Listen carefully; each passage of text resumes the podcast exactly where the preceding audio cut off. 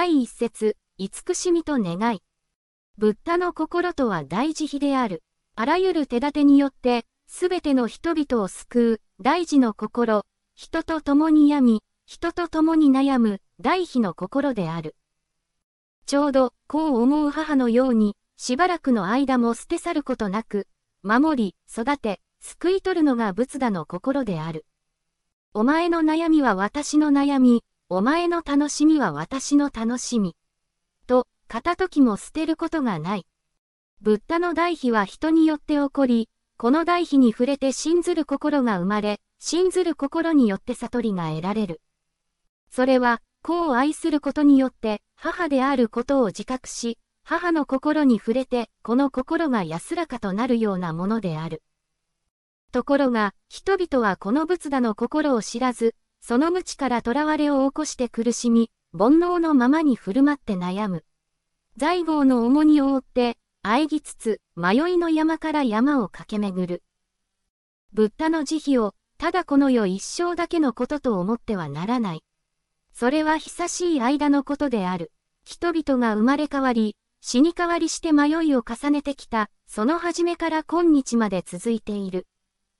ブッダは常に人々の前に、その人々に最も親しみのある姿を示し、救いの手段を尽くす。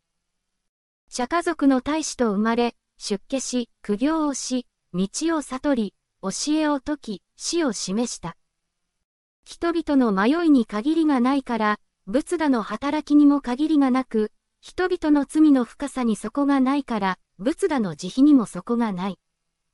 だから、仏陀はその修行の始めに、四つの大聖願を起こした。一つには、誓ってすべての人々を救おう。二つには、誓ってすべての煩悩を断とう。三つには、誓ってすべての教えを学ぼう。四つには、誓ってこの上ない悟りを得よう。この四つの聖願をもととして仏陀は修行した。ブッダの修行のもとがこの聖願であることは、そのまま、仏陀の心が人々を救う大慈悲であることを示している。ブッダは、仏陀になろうとして摂政の罪を離れることを収め、そしてその功徳によって人々の長寿を願った。ブッダは、盗みの罪を離れることを収め、その功徳によって人々が求めるものを得られるようにと願った。ブッダは、みだらな行いを離れることを収め、その功徳によって人々の心に外心がなく、また身に飢えや渇きがないようにと願った。ブッダは、仏陀になろうとして、偽りの言葉を離れる行を収め、その功徳によって、人々が真実を語る心の静けさを知るようにと願った。二枚舌を離れる行を収めては、人々が常に仲良くして互いに道を語るようにと願った。また悪口を離れる行を収めては、人々の心が安らいで、うろたえ騒ぐことがないようにと願った。無駄口を離れる行を収めては、人々に思いやりの心を培うようにと願った。また仏陀は、仏陀になろうとして、むさぼりを離れる行を収め、その功徳によって人々の心に貪りがないようにと願った。憎しみを離れる行を収めて、人々の心に慈しみの思いが溢れるようにと願った。愚かさを離れる行を収めて、人々の心に因果の道理を無視する、誤った考えがないようにと願った。このように、仏陀の慈悲は、すべての人々に向かうものであり、その本領はすべての人々の幸福のため以外の何者でもない。ブッダはあたかも父母のように、人々を憐れみ、人々に迷いの海を渡らせようと願ったのである。第二節、救いとその手立て。悟りの岸に立って、迷いの海に沈んでいる人々に呼びかける仏陀の言葉は、人々の耳には容易に聞こえない。だから、仏陀は、自ら迷いの海に分け入って、救いの手段を講じた。さて、それでは一つの例えを解こう。ある町に長者があって、その家が火事になった。たまたま外にあった長者は帰宅して驚き、子供たちを呼んだが、彼らは遊びにふけって火に気づかず、家の中に留まっていた。父は子供たちに向かって、子供たちを、逃げなさい、出なさい、と叫んだが、子供たちは父の呼び声に気がつかなかった。子供たちの安否を気遣う父はこう叫んだ。子供たちよ、ここに珍しいおもちゃがある。早く出てきて取るがよい。子供たちはおもちゃと聞いて勇み立ち、火の家から飛び出して、災いから免れることができた。この世は誠に火の家である。ところが人々は、家の燃えていることを知らず、焼け死ぬかもしれない恐れの中にある。だから、仏陀は大悲の心から、限りなく様々に手段を巡らして人々を救う。さらに別の例えを解こう。昔、長者の一人子が、親の元を離れてさすらいの身となって、貧困のどん底に落ちぶれた。父は故郷を離れて息子の行方を求め、あらゆる努力をしたにもかかわらず、どうしてもその行方を求めることができなかった。それから十数年語って、今は惨めな境遇になり果てた息子が、たまたま父の住んでいる町の方へさすらってきた。目ざとくも我が子を認めた父は、喜びに踊り上がり、召使いをやって、放浪の息子を連れ戻そうとした。しかし、息子は疑い、騙されるのを恐れて、行こうとしなかった。そこで父は、もう一度召使いを息子に近寄らせ、良い賃金の仕事を長者の家で与えようと言わせた。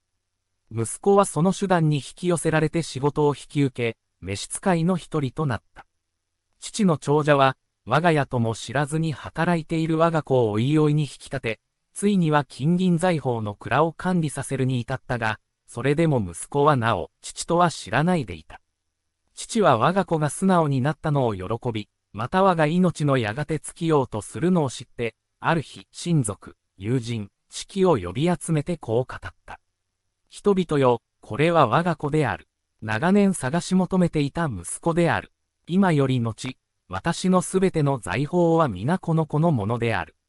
息子は父の告白に驚いてこう言った。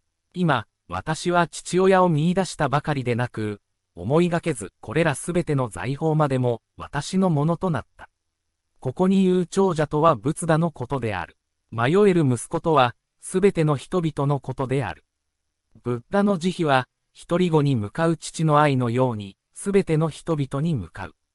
ブッダはすべての人々を、子として教え導き、悟りの宝を持って彼らを止めるものとする。すべての人々をこのように等しく慈しむ、仏陀の代悲は平等であるが、人の性質の異なるのに応じてその救いの手段には相違がある。ちょうど、降る雨は同じであっても、受ける草木によって異なった恵みを得るようなものである。親はどれほど多くの子供があっても、その可愛さに変わりがないが、その中に病める子があれば、親の心はとりわけその子に惹かれてゆく。ブッダの代悲もまた、すべての人々に平等に向かうけれども、ことに、罪の重いもの、愚かさゆえに悩める者に、慈しみと憐れみとをかける。また、例えば、太陽が東の空に昇って、闇を滅ぼし、すべてのものを育てるように、仏陀は人々の間に出て、悪を滅ぼし、善を育て、知恵の光を恵んで、無知の闇を除き、悟りに至らせる。ブッダは慈しみの父であり、悲しみの母である。ブッダは、世間の人々に対する慈悲の心から、ひたすら人々のために尽くす。人々は仏陀の慈悲なくしては救われない。人々は皆仏陀の子として、仏陀の救いの手段を受けなければならない。